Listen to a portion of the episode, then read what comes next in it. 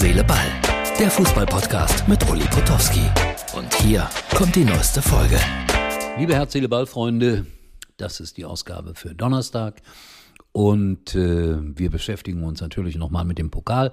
Heute Abend äh, Hertha gegen Kaiserslautern. Unser Instagram-Beauftragte Tobi hat eine Umfrage gestern in Auftrag gegeben, ihr habt es gesehen, und knappe Mehrheit sagt, Kaiserslautern gewinnt. Er hatte aber auch eine Umfrage für St. Pauli gegen Düsseldorf und da sollte St. Pauli gewinnen. Das ist schiefgegangen. Ist das ein böses Omen für die Fans des ersten FC Kaiserslautern? Mal ehrlich, das war über weite Strecken ein Zweitligaspiel. Schrecklich. Wenig Fußball, sehr zäh. Klar, Milan-Tor, besondere Atmosphäre. Äh, die Zuschauerschnitte waren auch immer wieder imponierend, wie die Leute da mitgegangen sind. Aber wenn man jetzt von Fußball spricht, da hat man nicht so wahnsinnig viel gesehen. Aber es war natürlich dramatisch am Ende mit äh, dem Elfmeterschießen, mit dem Tor in letzter Minute. Das macht den Fußball ja dann doch immer wieder aufs Neue interessant. Aber ich gestehe, ich habe zwischendurch geschlafen. Eieiei. Aber weiter ZDF geguckt, also die Quote zählt. Heute Abend das Ganze, also jetzt ist es fünf nach sieben, nur bei Sky. Ich werde dann logisch am Donnerstag nochmal darüber sprechen. Äh, es gibt einen Song, äh, ich glaube, es wird jetzt ganz viele Kloppo-Songs geben. Und ich darf, glaube ich, den Song gar nicht spielen, wegen Rechten und so, aber wir zeigen euch mal das Cover. Das sind Jungs aus Deutschland. Äh, vielleicht findet ihr es im Internet, wenn ihr es spannend findet. Martin, lass das Cover ruhig noch ein paar Sekunden stehen. Dann, ich glaube, es gibt bei Instagram eine Fassung davon. Quatsch, bei, bei YouTube eine Fassung davon. Und dann kann man das sehen, ob das gut ist oder schlecht ist. Aber Jürgen Klopp beschäftigt die Menschen und die Seelen der Fußballfans und in Liverpool natürlich ganz besonders. Schalke bekommt dann plötzlich doch noch einen neuen Spieler auf die rechte Abwehrseite.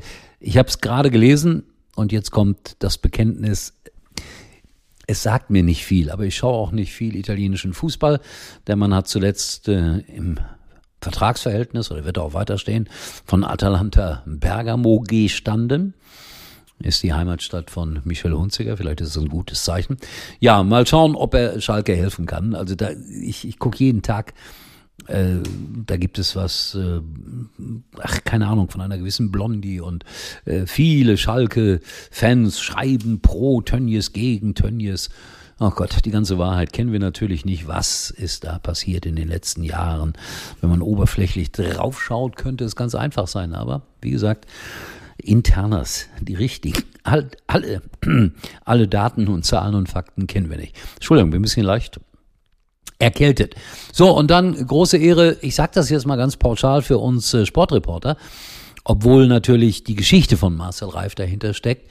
Der hatte ja ein jüdisches Elternhaus und er hat heute vor dem Bundestag, vor dem Bundestag tatsächlich eine Rede gehalten. Sehr beeindruckend. Und die Kernaussage war dann, sei ein Mensch. Ja, würde ich auch sagen. Das kann man unterschreiben.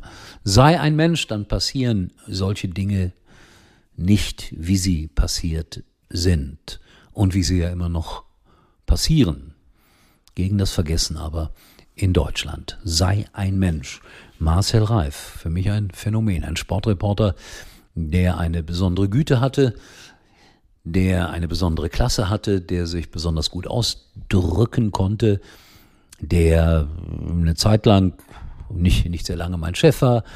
Dann haben wir auf einer Ebene gearbeitet und jo, er hat sich dann rapide weiterentwickelt mit hohen, hohen, hohen Gehältern und da spricht so ein bisschen der Kummer bei mir. Nein, ich gönne ihm das von Herzen. Ich bin dann immer in den alleruntersten Kategorien hängen geblieben. Das ist halt so.